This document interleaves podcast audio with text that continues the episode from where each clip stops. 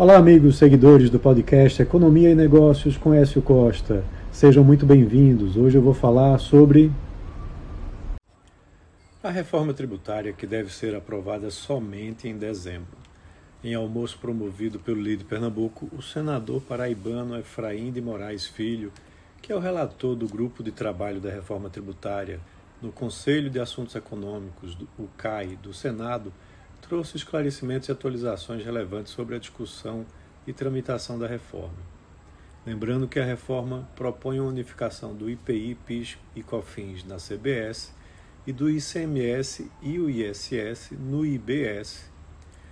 O senador ressaltou que a mudança traz duas mudanças fundamentais para o país.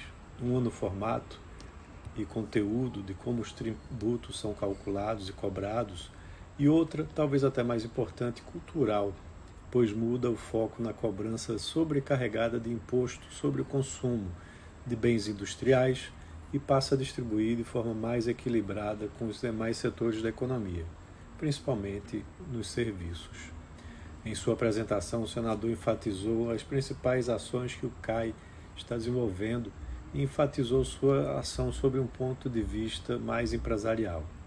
Esse ponto de vista é importante pois evidencia a necessidade de escutar as sugestões que os empresários, principais envolvidos no processo como pagadores de impostos, podem trazer de contribuição para que o novo sistema tributário não inviabilize os setores produtivos do país.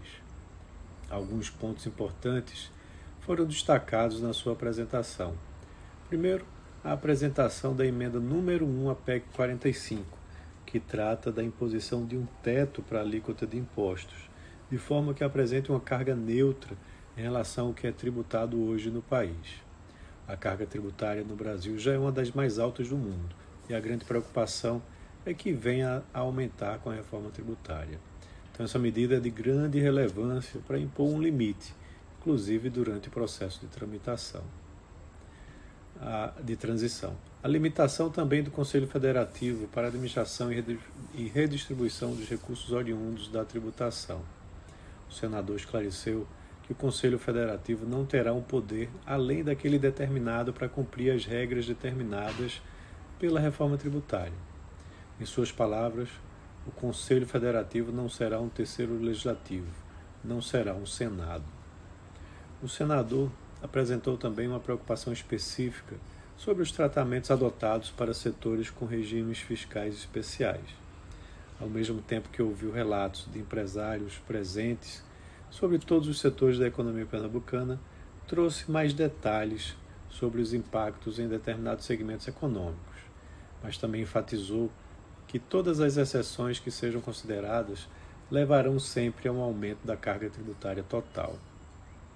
Outro ponto importante discutido pelo senador veio da preocupação de como os incentivos fiscais concedidos hoje por municípios e estados deixarão de existir e que medidas estarão na reforma tributária para atenuar esse impacto.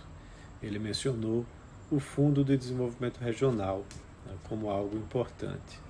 Também acrescentou que o imposto seletivo, chamado de imposto do pecado, né, e que incide sobre itens que trazem danos à saúde e ambientais, pode trazer uma arrecadação extra para auxiliar esses programas de incentivo.